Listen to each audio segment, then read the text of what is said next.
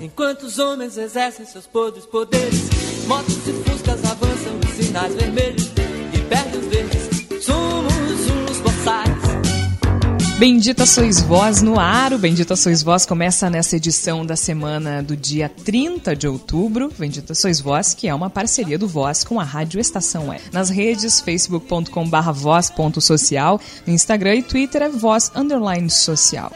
E é isso. O povo falou. Jair Messias Bolsonaro, do PSL, está eleito presidente da República Federativa do Brasil. E a gente vai falar hoje sobre como resistir se é preciso resistir e resistir a quê. Por isso eu estou acompanhada dos colegas jornalistas Igor Natush. Tudo bem, Igor? Tudo bem, vamos em frente. Vamos em frente. Flávia Cunha, como vai, Flávia? Resistindo. Resistindo. É. Tércio Sacol. Tudo bem, Jorge. E na técnica, o Rogério Barbosa, da Rádio Estação Web. E é isso, acho que é um resultado que nós esperávamos, né? Todos esperavam. Inclusive, achei que a diferença foi razoável. Com certeza, os uh, correligionários de Jair Bolsonaro esperavam uma diferença maior do que essa. Ficou em torno de 10 milhões de votos, né? 55 a 45% dos votos válidos. Mas era um resultado esperado. Era um resultado esperado por tudo que vinha se construindo, pelo que as pesquisas indicavam. De qualquer forma, agora começa um governo bastante diferente e um momento muito específico da política brasileira.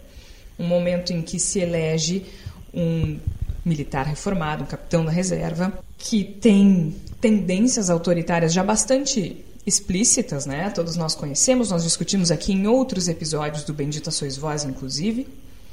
Além, é claro, de declarações que todos conhecemos: machista, homofóbico, xenófobo, autoritário, misógino. misógino. E aí a lista não termina.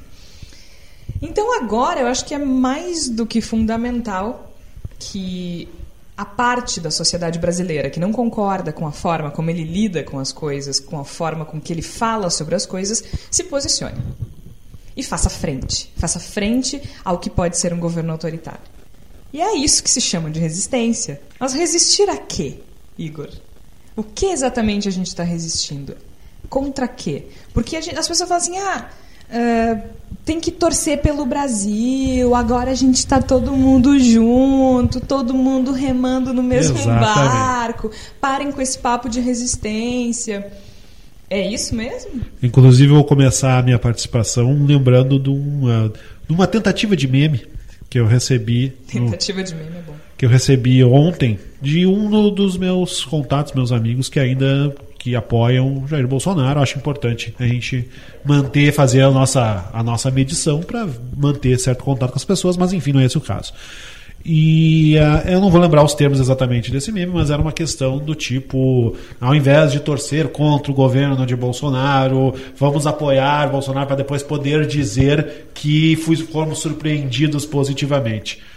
Eu não vou usar o termo técnico que eu deveria usar aqui para esse tipo de manifestação, mas é bem capaz.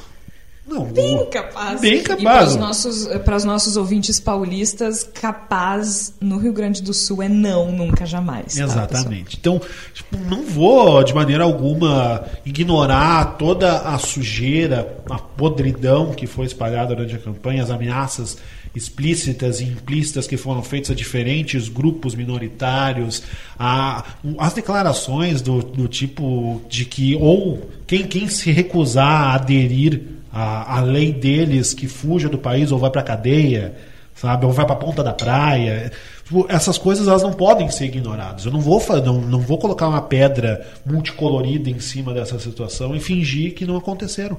A, a necessidade de resistência se manifesta a partir daí, porque do momento em que há o processo eleitoral ele é encerrado, começa a surgir um discurso absolutamente falsificado de, de união, de que agora nós precisamos fazer seguir para frente. Não há como seguir para frente abrindo mão de princípios que são civilizatórios e de humanidade. Até porque eu acho que a gente precisa fazer uma diferenciação importante nesse momento. Quem alega a necessidade da união né, e, e, e ignora a necessidade de resistência, parte do princípio que a divisão é eleitoral.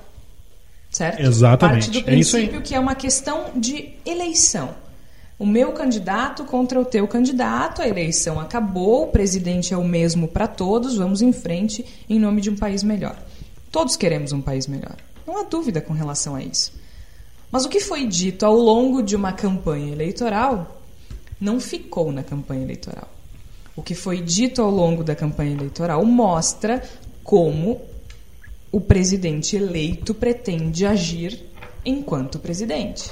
Logo, se eu resistir ao longo de uma campanha eleitoral que se pautou em temas que eu considero perigosos, eu vou resistir Não zerou a um tudo. governo que se pauta em temas que eu considero perigosos. Exato, a, a urna não zera nada, não, não- não- não se torna um recomeço, não é um marco zero. Inclusive, porque se a gente admitisse esse recomeço, a gente poderia estaria tacitamente admitindo que vale tudo numa eleição. Que vale, vale ameaçar as pessoas, que vale ameaçar a democracia, que vale a violência no discurso e na prática para ganhar uma eleição. E isso, e isso precisamente já é uma ameaça ao ambiente democrático. E se fosse só para ganhar uma eleição, isso caiu por terra. Hoje nós estamos gravando no dia 30 de outubro, terça-feira. Isso caiu por terra no dia 29.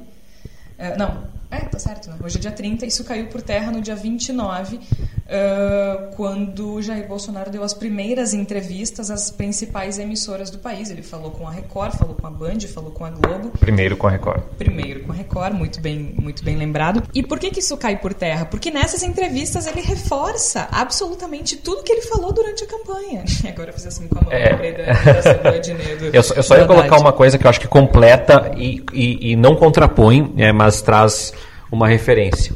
É, acho que sim. Eu acho que a resistência ela, ela é principalmente um bater o pé em relação aos poucos valores que a gente conquistou é, recentemente socialmente. Por outro lado, eu também entendo que é parte dessa resistência e, e eu estava falando antes de o programa entrar no ar aqui, eu, eu trouxe um livro que tinha muito a ver com a pauta do programa aqui. É, o livro se chama Juntos, é, do professor Richard Sennett, da, da London School Economics, que, que fala sobre unir. É, é, e, e eu não é ser poliana no sentido de todos estamos juntos, não, não, não. Mas uma das coisas que ele fala é que ahn, a, a cooperação ah, na, na economia contemporânea ela é fundamental para qualquer sociedade pros, eh, prosperar. E não falo só economicamente, mas vamos, vamos usar economicamente aqui.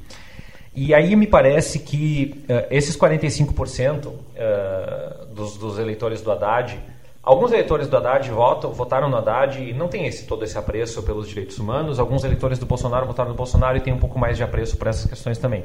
Então, eh, eh, remetendo a uma palavra que ele fala no livro, eh, ele até coloca aqui esses recursos de desenvolvimento, né, de, de socialização, correm o risco de ser desperdiçados pela sociedade moderna. É, eu, eu acho que a gente tem que. é, o pessoal fala em não largar a mão um do outro, mas não é só do eleitor da Haddad. É, é de pegar a mão daquelas pessoas que dizem assim. Muitos. De novo, a gente tem que colocar. Há pessoas que são intratáveis e intragáveis. E essas pessoas não vão mudar nesse processo. Também mantém algum contato com alguns ah, minions, amigos, redes sociais. Ah, acho que é perfeitamente plausível essa ideia. Agora, há muitas pessoas que votam em protesto ou mesmo que não são atingidas por discussões de cunho mais filosófico, sociológico, acadêmico e que votaram por segurança, etc, etc, que estão dispostas a, resistir. O que é resistir nesse caso?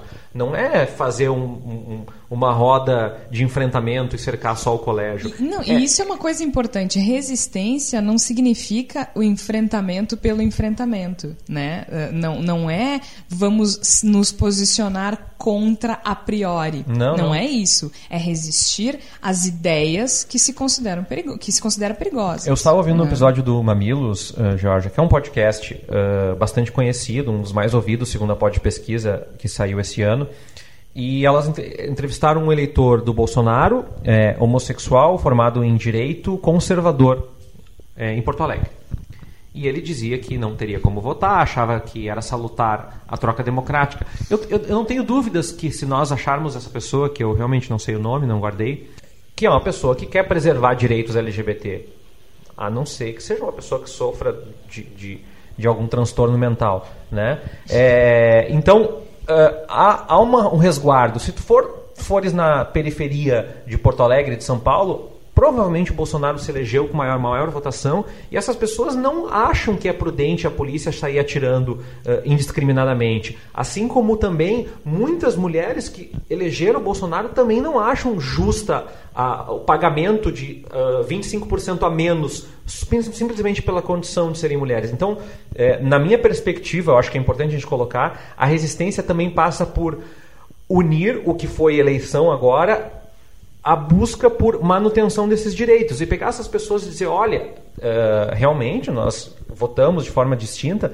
mas o nosso olhar atento à resistência é para que o teu filho não tome um tiro no meio da rua, é para que as pessoas não tenham medo de sair à noite, é para que, e eu não falo de segurança, aqui falo de agressão, de ameaça, é para que as mulheres não tenham receio de um estupro de militar, como aconteceu aos montes durante a ditadura e um silenciamento posterior. Eu acho que é o conceito de resistência ele ganha uma amplitude maior agora. E ele ganha até uma questão, só para completar bem ah, rapidamente, Jorge. Isso, inclusive, é um elemento de proximidade, né? Uma possibilidade Exato. que se tem de, de começar a virar um jogo junto a esse eleitor do Bolsonaro, que não é especialmente convicto. a gente teve, eu tive, por exemplo, também, várias situações em que a gente percebe que o eleitor do Bolsonaro estava em dúvida. Nos últimos dias, várias pessoas vieram conversar comigo né? O Bolsonaro ouvindo o programa pode dizer: ah, isso aí é fake news, é, verdade, porque eu era a esquina em que vocês conversaram, mas é verdade. Mas a, a, a, a repetida, os exemplos de, de eleitores do Bolsonaro que votaram no Bolsonaro, elegeram o Bolsonaro, mas que não tinham essa convicção monolítica que a gente imagina. Inclusive aqui no segundo episódio do Benditações Voz, a quem interessar está disponível em iTunes, SoundCloud, no Spotify, no Castbox, é só procurar ali pelo segundo episódio, que é o que os eleitores querem. A gente entrevistou a antropóloga Lúcia Scalco, que falou justamente sobre a movimentação durante as eleições na periferia de Porto Alegre, uhum. né? Que, que e as pessoas deixavam muito claro, ah, eu vou votar nele em função da segurança, mas eu não acho que tem que liberar arma para todo mundo.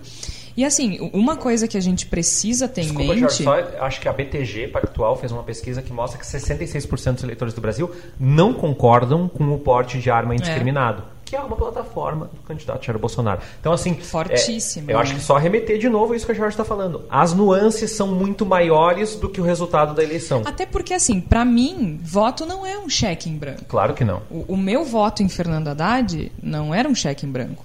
Eu não estava assinando embaixo e dizendo que absolutamente tudo que ele estava propondo ou que viria a fazer estava correto. Meu voto em Fernando Haddad era pela possibilidade de poder protestar contra um eventual deslize. Que agora não sei se nós teremos essa possibilidade. Essa é, é para mim essa é a questão. Por que, por que a gente uh, faz o primeiro programa depois da, da, do resultado das eleições falando em resistência? Porque ela nunca foi tão relevante no sentido de existir também, né? da necessidade de resistir e de existir. Porque o voto em Fernando Haddad era, antes de mais nada, a possibilidade de poder se opor, a possibilidade de poder lutar, a possibilidade de poder falar, a possibilidade de poder gritar se preciso. Que agora nós não temos a certeza de que teremos essa liberdade, esse espaço. Sim. E não porque estamos exagerando, não porque somos mimimizentos, não porque chola mais, não, porque ele disse inúmeras frases ao longo da campanha e da vida pública dele que levam a crer que quem se opuser ao seu governo será perseguido. E ele disse, inclusive, né, que, que, que, as pessoas iriam para cadeia ou iriam para fora do país. Aí na entrevista ontem ele disse que estava falando da cúpula do PT como se fosse menos grave. Exato. né? Não, é, como é só a cúpula grave. do PT. Tipo, só um pouquinho, tu tá realmente dizendo que o teu principal adversário político tem que ser preso por ser teu adversário político. Isso não é menos grave só porque não sou eu, não é tu, não é a Flávia, não é o Tércio.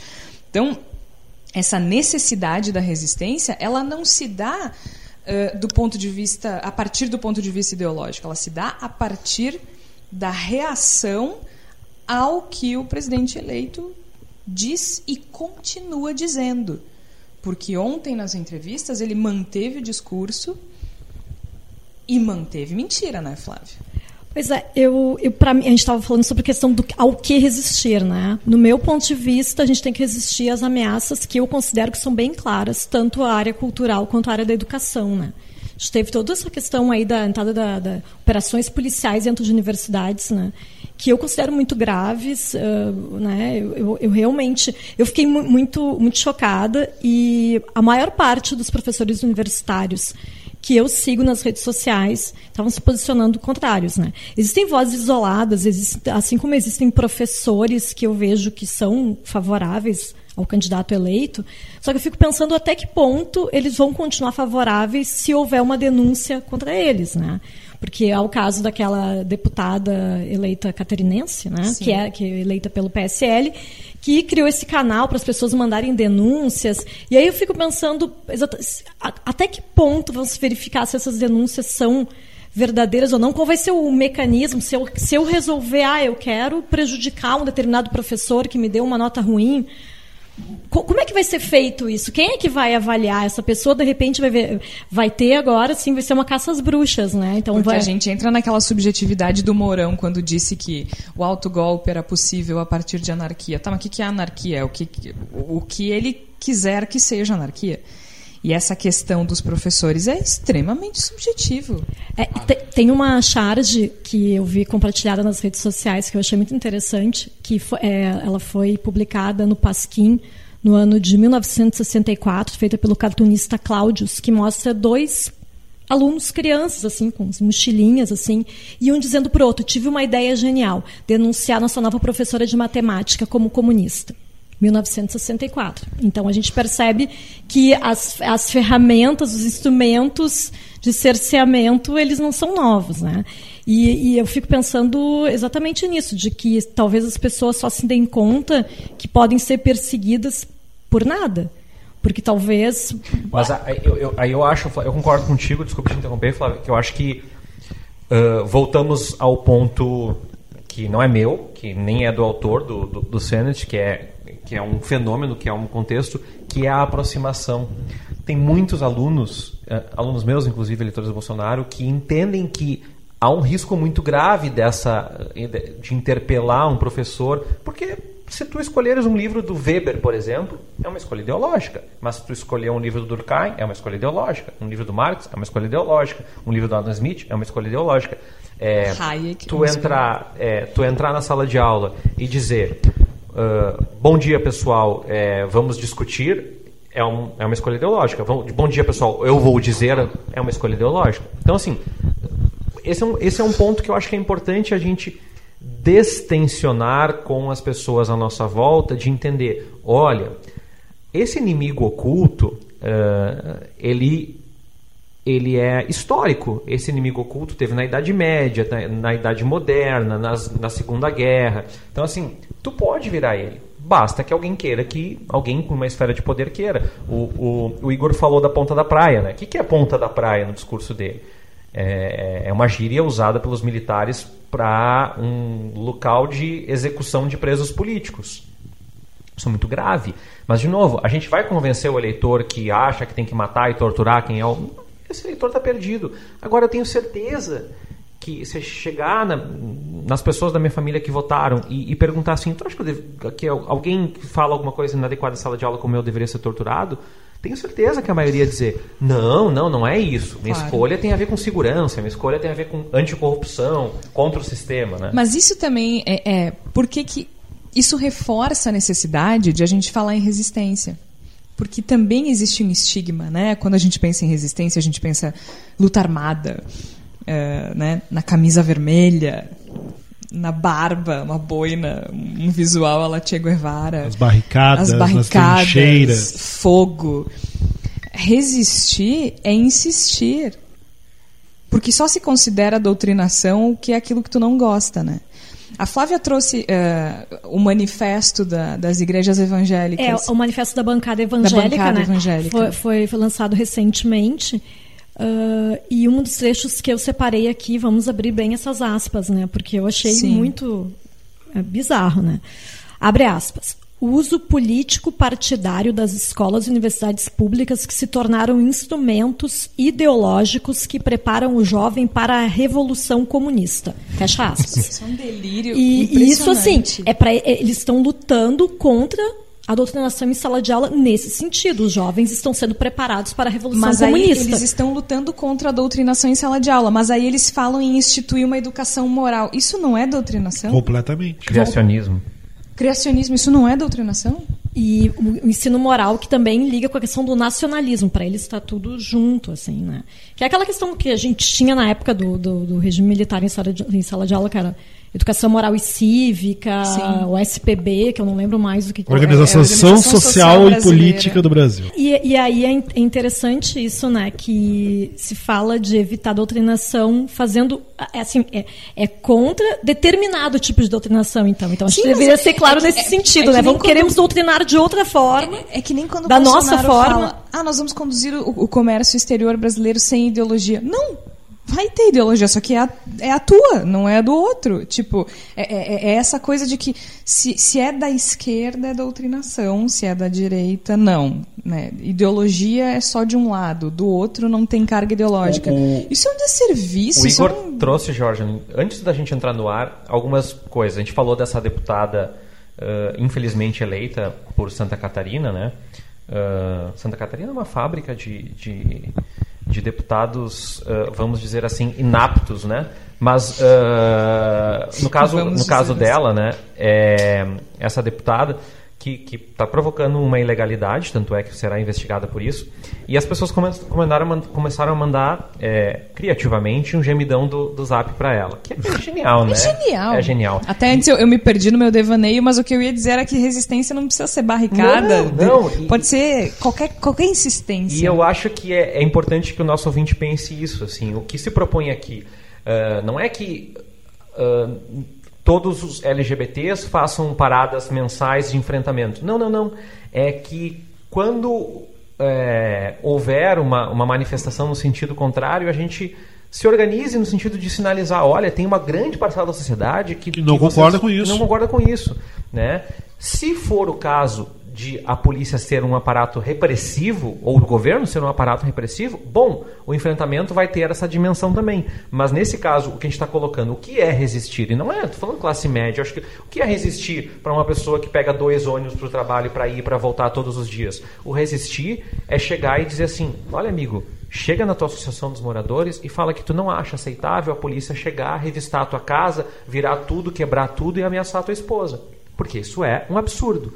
E se tu não naturalizar que isso é um absurdo, bom, é, aí tacitamente todos nós vamos torcer para o novo governo, que no, no final das contas é um silenciamento, e o silenciamento, como diz a, a Ana Arendt, é um pouco do que os regimes totalitários contam para que exista. Né? O julgamento do Eichmann é o que ela fala lá. O fato das pessoas não se sentirem culpadas, apenas partícipes, é um pouco da engrenagem desse discurso de ódio que é promovido, inclusive pelo novo presidente. E cada um vai resistir à sua maneira Exato. e por seus motivos e com suas ferramentas. A gente vai até São Paulo agora com a Evelyn Argenta.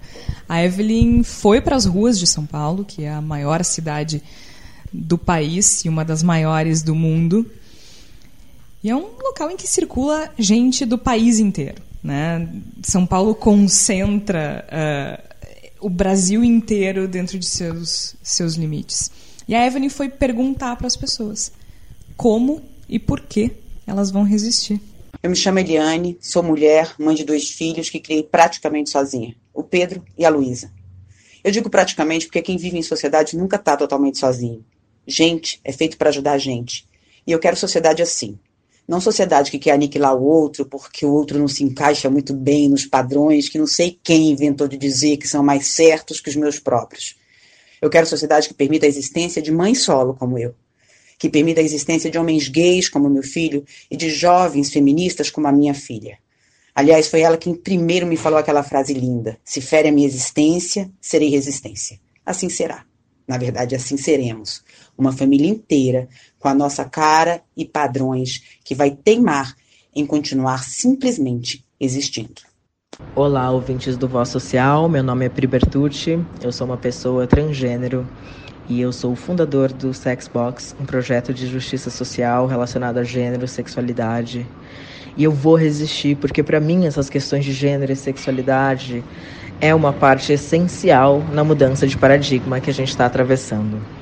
Eu sou Alana Ambrosio, jornalista, e vou resistir porque esse é um ato necessário em tempos de medo e incerteza. Porque é resistindo que a gente impede que mulheres, gays, negros, pobres sejam atacados, diminuídos, sofram violência. E não porque essa violência não virá acompanhada de um ódio agora avalizado, e sim porque é nosso jeito de mostrar que juntos somos mais fortes e não aceitamos ser calados, não aceitamos essa linguagem do medo. Eu sou o Rock, sou gay e eu vou ser resistência para defender meus amigos e todas as pessoas que possam vir ser oprimidas. E sempre que ferirem a nossa existência, nós todos temos de ser resistência. Eu vou resistir ao governo de Jair Bolsonaro porque eu sou mulher, porque eu sou contra a tortura, o racismo e o machismo. Vou resistir porque o meu companheiro dedica a vida à pesquisa e à universidade pública. Eu vou resistir pela população negra e pela população LGBT. Eu sou Thaisa, mãe solo, e resisto pela quebra dos estigmas sociais sob a qual vivem as famílias não tradicionais. Meu nome é Cintia Gomes, eu sou mulher cisgênera negra, ativista e intelectual orgânica. E eu vou resistir porque eu não tenho escolha. Minha única alternativa é essa. As mulheres negras no Brasil vêm resistindo há mais de 500 anos e é graças à luta delas e de outros segmentos da população que a gente conquistou direitos sociais que a gente não admite que sejam retirados por esse ou por qualquer outro governo. Eu acho que só está com medo agora quem não se lembra que a gente já passou por momentos bem piores. A gente já enfrentou ditadura e escravidão nesse país. E a gente vai passar por essa também. Axé. Obrigada, Evelyn. E é isso, né? Cada um vai resistir à sua maneira, cada um vai resistir da forma que pode. E, de novo, é, é, é muito importante a gente separar. A resistência não é secação, né? Porque você assim, ai, tá secando. Para começar, não é futebol. Né? Secar o Tércio vai secar hoje à noite, o nosso Grêmio, e tá tudo certo. Sim. Agora, sim. Agora, secar, não, secar é futebol. A gente está falando de, de construção de um país e de projeto de política pública. É, eu vou resistir àquilo que eu considero nocivo. Exato. É simples assim, e vou resistir da forma que eu puder. Eu, enquanto jornalista, esse programa é uma forma de resistência. Uma reportagem é uma forma de resistência. Não não permitir que o medo me paralise é uma forma de resistência. Difícil, mas é uma forma de resistência. E, e aí tem uma questão que eu acho muito interessante. Domingo, quando eu fui votar, eu fiquei, sério, 10 minutos olhando para o adesivo. Visto ou não visto. Né? Coloco no peito ou não coloco no peito. Uh, e eu tinha lá um adesivo do Fernando Haddad e um adesivo do Ele Não. E eu fiquei olhando para os dois assim, eu disse, comecei a pesar tudo que, que eu podia, tudo que podia acontecer caso eu usasse ou não aquele adesivo. Primeiro, só isso já me deixou mal, assim, eu fiquei, me deu um mal-estar. Porque eu não deveria estar com receio de usar um adesivo no dia da eleição. Isso não deveria Exato. ser um problema. Eu não deveria ser alvo por causa disso. Mas era comecei a pesar e não sabia o que fazer, e eu olhava e tirava, não sei o que, e botava na frente do espelho, eu parecia uma louca. Por fim, resolvi usar um adesivo e resolvi usar o adesivo com o número do Fernando Haddad. Achei que era mais representativo do que simplesmente o ele não. E coloquei o adesivo no peito, e nisso meu marido me ligou e disse que me daria uma carona até o local de votação. E eu senti um alívio tremendo, confesso, de não precisar ir a pé sozinha até o local de votação. Uhum. Outra derrota outra pequena derrota. Né? Porque, afinal de contas, se a gente não pode usar um adesivo do nosso candidato, a nossa democracia já está enfraquecida. Ele me levou até lá e ele disse assim: Ah, depois a gente se vê. Eu falei: Não, tu não vai me esperar? Não, eu digo: Não, mas eu estava tranquila com o adesivo, porque tu ia me esperar? A terceira derrota. Sim. Fui, votei. Votei não, fui. Quando eu cheguei no local de votação, um senhor parou à minha frente, fez pff, e cuspiu no chão. Mas aí eu acho que essa foi a vitória do meu adesivo, não a derrota. Porque ele continuou lá no meu peito, eu continuei inteira. E aquele senhor deve durar tanto quanto o cuspe. Marcou posição. Marcou. Marquei posição e, e, e, naquele cuspe o meu adesivo saiu vitorioso. E eu saí vitoriosa. E a democracia saiu vitoriosa. Então, assim, é ridículo eu falar de um adesivo diante de tanta atrocidade que está acontecendo. É ridículo. Mas é um pouquinho, é, um, é uma pontinha de resistência. É também resistência, sabe? É também enfrentamento. É, eu achei muito simbólico aquela combinação que teve, né, informal, das pessoas levarem livros no dia da eleição para dizer que preferiam livros do que armas. E aí eu tive a, a, minha timeline invadida por livros, até achei muito legal, dicas de leitura, Várias dicas, enfim, é. é. muito bacana. Só que daí eu, eu, eu li depois uh, uma crítica dizendo que era uma coisa extremamente elitista, né? E, e votar com um livro na mão. No meu caso, que eu ando muito constantemente com o livro na mão para cá e para lá, não era uma coisa assim, ah, eu só usei aquilo só para me fazer de intelectual para as pessoas.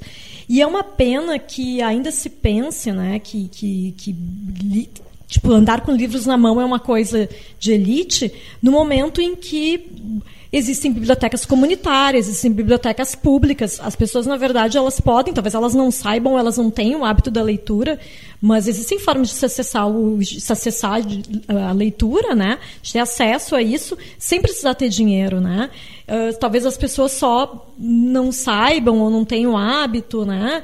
E, e, acho que assim, da mesma forma, quando se fala, por exemplo, que a, que a cultura é para poucos, mas tem um monte de eventos gratuitos por aí, né? Eu acho que é só as, as pessoas também estarem atentas a isso, né? De repente, assim, uh, não tem dinheiro para isso, ah, mas eu preciso escolher entre pagar o ônibus ou, ou comprar um livro, ou, ou entre pagar o supermercado, ou ir num show. Eu acho que existem formas, né, da gente também resistir porque também é uma forma de resistir. A gente ir em eventos culturais que são feitos em espaço, espaços públicos, gratuitos, as pessoas na rua, também é uma forma de, de, de resistência. E, desculpa, Jorge, mas assim, a, a história está cheia de exemplos de que uh, a não resistência faz alguns processos avançarem muito mais rápido. Claro. Então, assim, uh, um dos povos que vai precisar de resistência branca, LGBT, negro, é o povo indígena do Brasil. Mas era isso que eu ia chegar ali nessa questão, porque a, a gente está falando de resistência simbólica e de usar um adesivo, e de ler, e de escrever uma reportagem, e de produzir um programa, mas tem gente cuja existência é resistência. É, Prática. Eu, eu, existir é resistir. Sabe? E, e eu, eu, peguei esse caso dos indígenas porque está no discurso do, do, do presidente, né? É, Jair Bolsonaro, e, e ele fala uh, nesse sentido de uh, nenhum metro de terra demarcada. Bom, o que, que, é não ter um metro de terra demarcada? É como diz o senador Lazia Martins, é, fazer os índios deixarem de ser índios, né? Só que ele falou isso tentando ser é, positivo. E, então eu, é, eu, eu, imagino que os, esses o que denuncia, isso denuncia muito a respeito da mentalidade, Exato. por assim dizer, de Lazer Martins. Né? Isso tem muita capacidade cognitiva, para ser bem sincero. Nosso senador eleito, né? Por mais quatro anos no mínimo aí. Então, é, eu também acho que tem a resistência e como eu falei, nós precisamos nos unir no sentido de trazer as discussões que nos alinham, as discussões do dia a dia, por transporte público, por moradia, por sociedade mais justa, por respeito às diferenças, sim, mas há algumas resistências que são resistências radicais. A resistência por manter os indígenas sim com terras demarcadas, a resistência da sala de aula, que nós não podemos deixar esse espaço ser invadido e tomado por é, pessoas que não têm nenhum alinhamento histórico com a educação, a resistência de defender os imigrantes que estão vindo do Haiti, aí, estão vindo exato. do Senegal, estão vindo da Venezuela, principalmente porque não têm o que comer então e que, que são tratadas pelo Jair Bolsonaro, pelo uh, presidente. Essa palavra não, não pega bem para mim. Não precisa é, falar. É, como a escória da humanidade, isso já foi dito pra, em, em, vários discursos dele. Então, assim, essas pessoas precisam de resistência. Essa resistência é a linha de frente. Essa resistência é a igreja acolhendo essas pessoas. Essa resistência é, é barricada. Essa resistência é bloqueio de rodovia. Movimentos de apoio, né? E isso eu convido o nosso ouvinte a pensar que a gente precisa, eu incluindo, uh, sair da nossa zona de conforto, que sim, É, aquela ideia de. Eu ouvi muitas pessoas me dizer isso, né? Ah, mas protesto, eu, tenho, eu inseguro, eu tô com medo. Bom, é, medo nós temos de sair e, e- e daqui a pouco, sei lá, bloquear uma rodovia em nome da defesa de uma pessoa, mais medo ainda é quando nós formos os próximos executados depois dessa pessoa também. E eu acho que a gente tem que ter muito em mente que o medo paralisa. Nós não podemos nos deixar paralisar. Nós precisamos nos apegar à esperança, à luta, à crença de que as coisas podem avançar, de que as coisas podem evoluir. Porque as coisas não são definitivas. Nem derrota, nem triunfo. E quem disse isso não é Jorge Santos. José Pepe Mujica. A gente podia escutar um pouquinho do que, o, Muji- do que o Mujica falou logo depois da eleição em que Jair Bolsonaro sagrou-se vencedor. Lo único que yo tengo que decir es repetir una y mil veces más. Los únicos derrotados son los que bajan los brazos, los que se resignan a la derrota. Eh, la vida es una lucha y es una lucha permanente, con avances y con retroceso. No sé, no es el fin del mundo. Por lo tanto, aprender de los errores que hemos cometido y volver a empezar. Y debe ser permanente, pero tampoco creerse que cuando triunfamos tocamos el cielo con la mano y que hemos llegado a un mundo maravilloso. No, apenas hemos subido algún escalón. Tener humildad desde el punto de vista estratégico. No hay derrota definitiva ni triunfo definitivo. Então, só para a gente traduzir aqui, que pode ficar um pouco confuso, ele diz o seguinte: os únicos derrotados são os que baixam os braços, os que se resignam à derrota. Porque a vida é uma luta e é uma luta permanente, com avanços e retrocessos. Não é o fim do mundo. Portanto, é preciso aprender os erros que cometemos e começar de novo. E deve ser permanente. Mas tampouco podemos crer que quando triunfamos tocamos o céu com as mãos e chegamos a um mundo maravilhoso. Apenas subimos um degrau. Tem que ter humildade do ponto de vista estratégico, inclusive. Não há derrota definitiva, nem triunfo definitivo. A gente tem que lembrar disso sempre. Porque quando a gente fala em resistência, assim como ah, Jair Bolsonaro e suas ideias sagraram-se vencedores dessa, desse pleito, isso não é definitivo. Não significa que tudo que ele disse que faria, ele conseguirá fazer. Nós estamos aqui. Nós estamos aqui. Nós precisamos agir de acordo com a nossa consciência, de acordo com a, com a nossa crença e resistir da forma que a gente puder. É, e, e eu só traria, eu acho que a gente tem ouvinte aí, que é contador, que é economista, que é estudante de ensino médio, que é jornalista, não interessa. Cada um tem uma ferramenta ou que tem uma arma na Isso. mão para fazer. Exatamente. Então, assim, por exemplo, já foi dito hoje pelo Mourão, é, nessa gravação, no dia 30, e ele já deu algumas entrevistas falando que janeiro será um mês de revisar direitos trabalhistas. O que, que cada um pode fazer? O que, que um contador pode fazer com relação aos seus clientes, sua rede de contatos? Talvez explicar algumas lógicas de eh, como essa reforma afeta os seus clientes, os seus familiares, etc. O que, que um jornalista pode fazer? Reportagens, textos, artigos. O que, que um publicitário pode fazer? Artes, eh, eh, cards, enfim, cada um usa as suas ferramentas. O que, um líder comunitário pode fazer? Uma reunião, uma palestra, um congresso, uma conversa. Cada um usa as suas armas para resistir.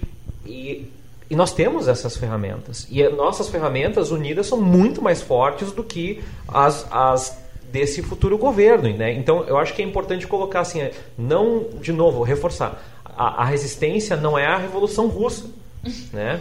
Sim. Até pode ser. Mas não, nesse caso não é. Então, a, resistência à reforma, a uma reforma trabalhista é, parte 2, né? versão Noite do Terror, que vai vir por aí, ela é, vem cada um alinhando com a sua ferramenta. A nossa aqui é jornalismo, é fazer o voz, mas também é dar cursos, também é avançar, também é dialogar. Daqui a pouco, penso assim, ah, mas eu não faço nada relevante. Tudo é relevante. Tudo é relevante. Todo mundo tem alguma história ou algum processo relevante para construir junto com a gente nessa, nessa resistência. Cada um tem que resistir da forma que puder.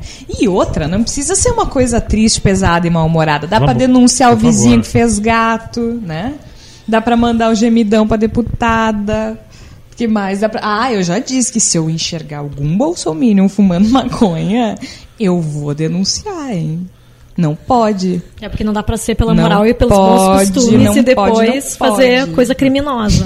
Eu acho que a, a resistência ela tem muito, muitos aspectos e tem questões que a gente pode aprender com a reta final da campanha eleitoral. que a gente Muitas. teve, né? Eu acho que a gente vivenciou um fenômeno que ele acaba sendo diluído pelo resultado final da eleição, que foi consagrar o Jair Bolsonaro como presidente eleito do país, mas que ainda são significativos. A gente teve uma reversão de quase 10% dos votos válidos no período de uma semana, na última semana de campanha. Isso é Não, praticamente houve um inédito. movimento muito forte. Isso é sim. praticamente inédito. E, o- e e o que, que constituiu esse movimento? Esse foi um movimento, em primeiro lugar, de comunidade, que eu acho que é um antídoto muito forte ao individualismo, que é uma das grandes características desse movimento conservador que a gente está vivenciando, e offline, né? Offline. Eu acho que não, não necessariamente a gente tem que Foi a- desistir. foi- mas foi a conversa olho no olho. que- Exatamente. Eu acho que não é necessariamente a gente tem que desistir do, da atuação online. Eu acho que ela continua tendo uma, uma grande importância. E eu acho que uma das ferramentas que se pode usar na resistência é a produção e a disseminação de conhecimento. Eu acho que isso é muito importante. Nisso, o livro, que- para quem levou o livro para votar, é importante, não como um pedantismo, mas é uma manifestação que, com todo respeito, acho Simbólico, ridícula. né? Mas, de qualquer maneira, como uma, uma, uma, uma simbologia. simbologia. E eu, mas também, também o offline. Eu acho que a gente tem que compreender que boa parte do que aconteceu em termos de reversão, insuficiente que tenha sido para mudar os rumos de uma eleição, mas ela se deu a partir do contato direto, olho no olho, a conversa, a busca de ouvir a dúvida do outro e a partir daí buscar alguma reação e também a proximidade com os nossos afetos, com as nossas, com as nossas amizades, com as nossas ah, simpatias, a a- a mostrar que eu não sou amigo do Tércio só no, no Facebook, que eu de fato eu, eu convivo com ele, vamos tomar uma cerveja, vamos conversar, vamos, vamos buscar juntos alternativas. Essa construção de redes de coletividade ela é muito importante É, e, e ela se faz do lado de fora das redes sociais. E aprender, né? Eu, eu acho que isso é importante. É, muitas, muitas pessoas que me procuram, principalmente meus alunos, que são as pessoas com quem eu convivo mais, chegam e dizem assim: o que que tu acha? Aí eu falo o que eu acho e depois eu pergunto: e o que que tu acha? Ah, mas eu sou só estudante. Eu falei: "Hum, a, tua, a tua opinião tem exatamente a mesma dimensão do que a minha, que tem exatamente a mesma dimensão da menina que vende o café, que tem exatamente a mesma dimensão é, do ex-aluno, que tem a mesma dimensão do aluno que deixou a faculdade. Então, assim, é, é importante a gente colocar, e, e acho que é uma das coisas que essa campanha nos mostrou, e nos Estados Unidos se muito, muito da elite intelectual tinha aderido à campanha da Hillary também, né? Mas o voto do Trump se deu nos estados mais conservadores, que tem uma população gigantesca e que, ah, de novo, não há lacunas na política. Se tu deixar um espaço em branco, alguém vai segundos depois e vai ocupar esse espaço em branco. E esse espaço em branco, essas teorias conspiracionistas, o comunismo está chegando, é, a pedofilia nas escolas, não sei que, não sei das quantas, quando a escola não tem nem giz para passar no quadro às vezes, tem a ver muito com esse espaço em branco, que eu acho, concordo com o Igor, volta a ser ocupado. Fazia muito tempo que eu não vi uma manifestação política desde 2013. Nós temos a do Parcão, mas eu vou fazer a ressalva de que é uma outra ótica de manifestação. Desde 2013, uma manifestação como o Ele Não. As pessoas estão criticando. Não, foi muito importante Foi muito e simbólico. importante. Né? Em Porto Alegre, 35 e mil perene, pessoas. viu? Não, não, não é um movimento que, que, que se esgotou ali. Não, tenho certeza. Porque é um movimento é, que também, né, a gente fala de resistência, é um grito de basta. Né? É, é, é- é uma reação das mulheres se não, não, a gente não vai mais aceitar ser tratado dessa forma. Não dá mais para tratar a mulher como o segundo sexo, como diria Simone de Beauvoir. Então, é, é um movimento que vai permanecer na política brasileira. Agora, o que eu acho fundamental a gente está muito longe de discurso derrotista. Não tem absolutamente nada disso. Ah, inclusive, como disse o Mujica antes, derrotado é quem se resigna. e definitivamente não é o caso. Assim como também não é uma movimentação de nossa parte partidária. Quando a gente fala de resistência, a gente está falando de resistir ao avanço do autoritarismo, que não é mimimi, que não é exagero, é um avanço real que se dá a partir daquilo que o, candi o candidato, bons tempos, que se dá a partir daquilo que Jair Bolsonaro disse e continua dizendo, continua dizendo, porque nas entrevistas que ele deu uh, a Record, a Band e a Globo, ele fala que os movimentos sem terra e, e, sem teto serão considerados movimentos criminosos e terroristas. Aliás, teve uma coisa maravilhosa. Tem, tem umas coisas engraçadas nessas bizarrices que a gente vai lendo, né? Aí, acho que foi a jornalista Mônica Bergamo que retuitou essa fala dele dizendo que uh, os bandidos vermelhos serão tratados como terroristas, enfim, se referindo ao MST e ao MTST. E aí um rapaz no Twitter uh, respondeu, ele tinha não tinha foto, ele tinha só o símbolo PT não. Aí ele respondeu dizendo assim: é isso aí mesmo, uh, minha casa, minhas regras. Não quero saber de bandido invadindo. Aí um cara respondeu para ele assim: Tá, meu filho, eles não invadem terreninho, tá? Eles estão falando de latifúndio. Aí o cara responde: eu sou proprietário de um sobrado. Eu decorei, gente. Eu sou proprietário de um sobrado com dois quartos e uma suíte, mais um terreno de 50 mil metros quadrados. E tu vive de aluguel. Cara, eu tive um ataque de riso. Eu digo, sim, o MST vai invadir teu sobrado, amigão. Sim, exato. É isso aí. Sério, é uns delírios, assim, que não tem explicação. Mas voltando ao flerte autoritário do novo presidente. É, disse que vai tratar como criminosos, aí reforçou a fala da Avenida Paulista, né, que, que, tem que, que os opositores têm que ir para cadeia ou ir para fora do país, e a emenda ficou pior que o soneto. Disse, ah, eu só estava falando da cúpula do PT. Oi? Né? Eu estava falando de alguém que ia ser expulso mesmo. Exatamente, ou seja, tu, real, tu, tu estás reafirmando que disse isso. Enfim, né, uma série de, de outros, outras questões. Claro que agora, depois de eleito, ele deu uma deu uma amenizada no discurso, né? relativizou algumas coisas, disse que foi eleito por meio democrático, que acredita na democracia e que acredita na Constituição brasileira. Mas os sinais estão aí, né? A gente não está aqui fazendo um programa a respeito de resistência se não houvesse eh, necessidade de resistir a alguma coisa. E a gente pode listar uma série de questões. Eu falei aqui da questão de movimentos sociais e da questão política. A Flávia anteriormente falou da questão uh, da educação, né? tanto esse cerceamento que está acontecendo nas universidades quanto as escolas no ensino fundamental, esse indicativo de que as coisas vão dar. Ele falou mais de uma vez que quer acabar com a ideologia do Paulo Freire, que eu duvido que ele saiba o que é. De qualquer forma, fiquem atentos que no, na semana que vem a gente vai ter uma peça bem interessante no Voz sobre Paulo Freire, o que fez, quem é e a importância do Paulo Freire na, na educação brasileira. Uh, um festival de equívocos, né? Ele cita políticas para segurança pública que falharam nos Estados Unidos 30 anos atrás. E, e essa é a, é, é a, ideia dele para melhorar a segurança pública no Brasil. Enfim, é, não existe a necessidade de resistência porque a gente está magoadinho. Não é isso. A gente não está magoadinho. A gente só não quer que determinadas coisas sejam implementadas em 2018. A gente gosta bastante de viver no século XXI, assim. Eu, pelo menos, gosto. Não tenho o menor interesse em viver na década de e ninguém, 60. E ninguém quer recuar, né? O, Nem o, na Idade o, Média. O LGBT não quer voltar para o armário. A mulher não quer voltar pro tanque. É aquela história do Let's Make America Great Again. Quando é que foi great, sabe? Era great quando os negros não podiam sentar no mesmo balcão que os brancos? Era great quando as mulheres não podiam trabalhar e botar uma calça comprida? Era great quando.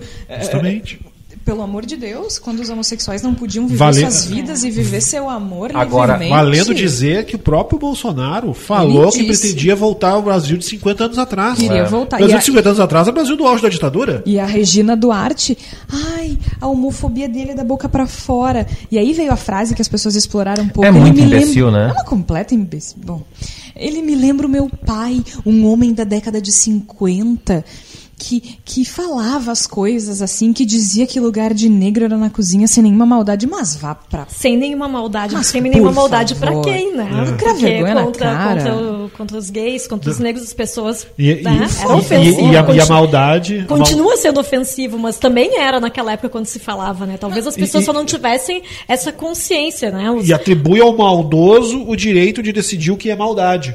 Eu digo se é maldade. É. Eu, eu, eu, eu que cometi que falei a barbaridade, mas sou eu que digo. Ah, mas eu falei sem maldade. Não interessa se tu falou na mente, na- na- no teu raciocínio tá completamente distorcido. A tua intenção não faz a menor diferença. Mas eu, eu remeto ao início do programa, Jorge, sobre isso, assim, que, eh, de novo, o segredo da resistência está na união. Não na união só dos pares já reconhecidos, mas de pares que ainda não estão reconhecidos. Alguns grupos já pularam assim, olha, tem assessoria jurídica para pessoas LGBT e tal, tal, tal. Tem que tomar alguns cuidados, porque a gente não sabe a origem de tudo que está vindo aí. Então, Isso. assim, ah, duas linhas de frente eu acho que são fundamentais na resistência. Um é a gente buscar assessoria jurídica, porque existe uma constituição estabelecida. Com certeza. E a outra é buscar uma corroboração ah, jornalística, uma certificação que que nos dá margem para entender o que é verdade, o que não é, qual é a checagem. Então, assim, são duas linhas bastante claras: a comunicação e o direito que tem que nos dar amparar nesse processo. Então, assim, se tu tá ouvindo o programa e tá te perguntando assim, é, mas ainda tô sem saber exatamente o que, que eu vou fazer. É, pensa nas pessoas à tua volta, se é a questão dos direitos trabalhistas, se são os LGBT, se são os indígenas, se são as crianças, se são as escolas, porque tem muita frente para trabalhar, para fazer enfrentamento e resistência. O que que tu pode fazer e nunca descuida? Essa questão da invasão da ideologia é ilegal, é criminosa. Então não tem precedente jurídico. Ah, mas a lei não funciona. Não interessa. É juridicamente inaceitável. A questão da, da doutrinação das escolas também é um discurso falacioso. Sim. Historicamente falacioso. Então, assim, se tu tiver referencial com- de comunicação e referencial jurídico, é um passo, pelo menos o primeiro passo que a gente dá para fazer essa resistência. E eu sei que os veículos tradicionais, a mídia tradicional, eh, está desacreditada. E, e- e talvez tenhamos motivos, indícios para que isso tenha acontecido. Mas assim, gente, é, ainda é a melhor forma de a gente se informar. E quando eu falo tradicional, eu não estou me referindo somente a Globo. Eu estou falando de veículos jornalísticos registrados com profissionais identificados. É, quando a gente vê uma informação que a gente não consegue rastrear, que a gente não sabe quem escreveu, que a gente não sabe quem publicou, que a gente não sabe de onde veio, duvidem. Mesmo que vocês gostem do que vocês estejam lendo, duvidem. Quando tu acessares o Voz, por exemplo, tá lá quem faz o Voz, quem escreve o Voz. E eu não acho que todas as matérias tenham que ser assinadas, até porque a gente está no momento em que o jornalista talvez tenha que ser protegido. Mas se a gente não sabe quem é o jornalista, a gente sabe qual é o veículo, a gente, a gente sabe da onde veio. Então, assim, isso vai ter um papel muito importante daqui para frente, porque, bom, ontem, eh, na segunda-feira, o, o presidente eleito já disse que veículo que não se comportar não vai ganhar verba. O que, que é não se comportar, né? Aí é a cartilha do Trump sendo instaurada Uma aqui também. tosca, né? Muito tosco. E assim, eu entendo quem acha que, meu Deus, que exagero falando em resistência, vocês enlouqueceram e tal. Mas eu vou só deixar alguma coisa. Ah, tem um livro que se chama On Tyranny, que é sobre a tirania, do Timothy Snyder, que são 20 lições do século XX sobre a tirania. Um, não obedeça antecipadamente. 2. Defenda instituições. 3. Cuide com o Estado de um partido só. 4. Assuma responsabilidade pelo mundo. 5. Lembre-se de ética profissional. 6. Cuidado com paramilitares. Cuidado com paramilitares. É o mesmo, tá? Mas eu acho que era legal falar de novo Bom frisar. né? Sete, seja reflexivo se você precisa andar armado. E aí ele fala de policiais que também precisam ter responsabilidade quando carregam uma arma. Oito, destaque-se. Nove, Cuide da sua, da sua língua, do seu idioma. Seja carinhoso com o seu idioma. 10. Acredite na verdade. Acredite na verdade. Acredite 11, na verdade. Acredite na verdade. 11. Investigue. 12. Faça contato visual e jogue conversa fora. 13. Pratique política corporal. 14. Tenha vida pessoal e privada. 15. Contribua para boas causas, a boas causas. 16. Aprenda com pessoas de outros países. 17. Ouça, fique atento a palavras perigosas. 18. Esteja calmo quando o impensável chegar. Isso é muito importante. 19. Seja patriota. 20. Seja tão corajoso quanto possível. E eu ia colocar um detalhe de Brasil, acho que pegando com base no discurso do Jair Bolsonaro. Assine veículos jornalísticos, apoie organizações não governamentais, doe para entidades de classe, se associe ao seu sindicato, por pior que ele seja, vá às reuniões do, do seu, da sua associação de moradores, do seu sindicato, da sua eh, congregação, seja lá o que for, faça mais parte. Nós só vamos resistir, ou nós só vamos ter voz quando a gente falar. Então, ah, eu, eu- o primeiro passo que eu tomei é não tenho dinheiro, realmente não tenho, mas 20 reais do meu mês agora vão ser para assinar mais dois, duas publicações. Posso não ler, mas é a minha contribuição para reforçar a necessidade deles se manterem nessa resistência. Maravilha. Obrigada, Tércio. Obrigado. Obrigada, Flávia. Obrigada, Georgia. Eu também vou terminar aqui com mai- mais uma inspiração literária. Eu acho que a gente está precisando desses respiros mesmo, né? Então, para quem ainda está desanimado, uma frase do Caio Fernando Abreu, que a Georgia me mandou essa semana por WhatsApp, e aí eu, como boa jornalista, fui lá checar se a frase era dele mesmo, né? Por Eu coincidência, eu tinha o livro em casa, é. então eu tive certeza, porque fica essa coisa muito de citações, né? A gente vai vendo quando vê, não é, mas eu tinha o livro em casa, então tenho certeza. Do livro Cartas, do Caio Fernando Abreu. E tem o seguinte, meus senhores, não vamos enlouquecer, nem nos matar, nem desistir. Pelo contrário, vamos ficar ótimos, incomodar bastante ainda. Delícia. Obrigada, Igor. Muito obrigado. Nada acabou. Estamos em pleno processo e nós estamos vivendo os momentos mais importantes das nossas vidas. Nós estamos preparados. Muito obrigada, Bendita Sois Vós, fica por aqui. Você pode escutar o nosso podcast em voz.social, SoundCloud, iTunes, Spotify, Castbox. Basicamente, a gente tá por tudo aí pra dar uma incomodadinha. Até semana que vem. Enquanto os homens exercem seus podres poderes, Motos e fuscas avançam, sinais vermelhos e perdem os dedos, Somos uns boçais. Queria que